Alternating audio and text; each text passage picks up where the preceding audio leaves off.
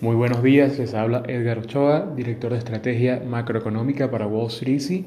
con nuestro podcast de hoy para hablarles un poco de cómo está el mercado y explicarles por qué se está viendo una nueva subida del mercado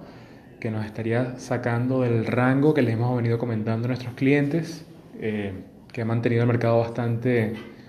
bastante quieto y sin demasiados cambios. Entonces, hoy el mercado está subiendo porque se comenta que el acuerdo comercial entre China y Estados Unidos podría estar ya casi listo. De hecho, en una entrevista con el presidente de la Cámara de Comercio de Estados Unidos, este comentaba de que eh, se escuchan rumores de que ya el 90% del acuerdo está, está listo. De hecho, hoy Trump recibió a los negociadores chinos que van a estar en, Washington hoy con, con, los negociadores de Estados Unidos y pareciera que estamos muy cerca de un acuerdo, lo cual es lo que el mercado lleva ya semanas esperando y lo que no permite que el mercado siga subiendo, eh, de confirmarse que hay una recuperación económica y de seguir y este sería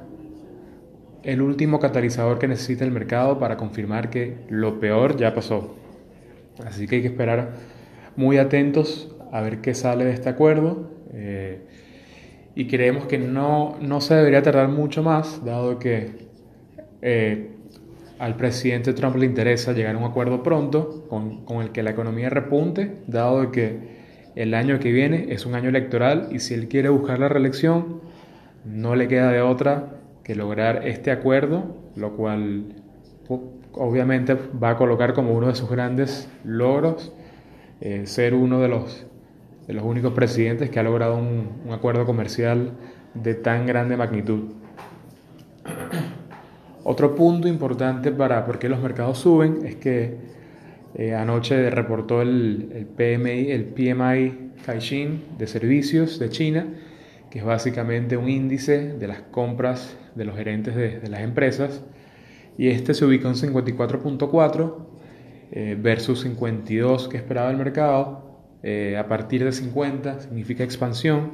Esto quiere decir que el, el mercado de servicios de China está creciendo eh, por, y por, por, lo que esto es algo, un desarrollo bastante importante para una economía que parecía que, que venía reduciendo su crecimiento. Eh, y otro punto importante es que en Europa los PMIs que también se publicaron hoy eh, mejoraron bastante el, el, panorama oscuro que teníamos en las semanas pasadas. Así que vemos como que una, una, una, ligera mejoría en general con respecto a la economía. Así que esto tiene a los, a los traders y a, a los analistas de los bancos bastante, eh, bastante contentos, bastante más aliviados Así que bueno, esto, esto explicaría qué es lo que está pasando y como les dije hay que estar muy atentos a cuáles sean al, posible acuerdo entre, entre China y Estados Unidos porque aquí sabremos si la economía va a repuntar o no, si, si ya lo peor pasó o si todavía queda algún, alguna turbulencia en el camino. Eh, durante la anoche reportaron GameStop y Dave, Buster's. Eh, ambas empresas eh, habían estado bastante complicadas en los últimos, en los últimos meses. por en el caso de GameStop continúa bastante complicada. De hecho, tuvieron ingresos por debajo de lo que esperaba el mercado, tuvieron ventas por debajo de lo que esperaba el mercado y bajaron la guía de ingresos y ahora esperan o, o simplemente eh, ingresos de cero, o sea, no, no, haber perdido ni ganado, o una ligera, una ligera pérdida. Eh, la acción cayó más del 13%, eh, y bueno, esto nos habla mucho de lo que ha sido dos cosas. el hecho de que ya menos personas van a los centros comerciales a comprar juegos en tiendas como GameStop, Y esto benefició, en gran medida a Amazon, que en vez de la persona ir al, centro comercial, Amazon se lo envía directo a su casa. Así que no hay ninguna necesidad de ir a, una tienda física. Y segundo, la, salida de juegos eh, como Fortnite, o sea, juegos en línea, que en cierta, en cierta medida han, han agarrado mucho momentum en los últimos años eh, y esto obviamente afecta a GameStop que vive de vender juegos. Así que el, el CEO de la empresa comentó que lo que están buscando hacer es que las personas vayan a GameStop, que se convierta como una especie de lugar para, para aprender más sobre estos juegos, para mejores técnicas, para, para hacer mejor con el juego. Eh, y básicamente que se, que se convierta en un lugar donde los, los gamers, las personas que les gustan los videojuegos, vayan a reunirse. Esto es lo que la empresa está intentando llevar a cabo, que va a costar dinero obviamente porque hay que acondicionar algunas tiendas. Y bueno, y también la, la empresa está tratando de entrar en el mundo de los, de los eventos de, de juegos en línea, eh, que eh, ha sido otro de los, de los casos eh, en los que hay un crecimiento muy importante. así que la empresa está haciendo todo lo posible para cambiarse su cambiar su estructura, cambiar su, su filosofía y adaptarse al, cambio que estamos viviendo en, el mundo de los videojuegos. Eh, por el lado de Dave Busters, eh, los ingresos fueron por encima de lo que esperaba el mercado y la, guía fue bastante buena. De hecho, eh, sus ventas comparables aumentaron 3%, por lo que cada día más personas están yendo a sus tiendas, lo cual es muy positivo. La acción está subiendo 6% esta hora. así que bueno, esto nos dice dos caras de la, de la moneda. En una, cómo GameStop no se adaptó a tiempo a los cambios eh, en, las preferencias del consumidor, mientras, mientras Dave Busters eh, sí lo hizo y, y básicamente Dave Busters es a lo que GameStop está tratando de transicionar, un sitio donde la gente vaya a pasar un, un buen rato, eh, más allá de, de cuál era la filosofía original de, de la tienda.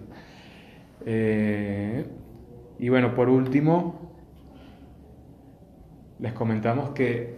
las aplicaciones a, a mortgages, a, a, préstamos para, para, casas, aumentaron un 18% este mes. Esto parece algo muy interesante dado que con la caída de las, de las tasas de interés hay una fuerte, una fuerte entrada de capital o no de capital, sino de, de órdenes,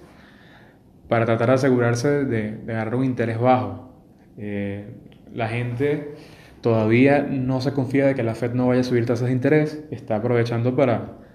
para comprar casas en este momento, lo que nos parece muy interesante y es algo que va a beneficiar al sector de bienes raíces y al sector de construcción,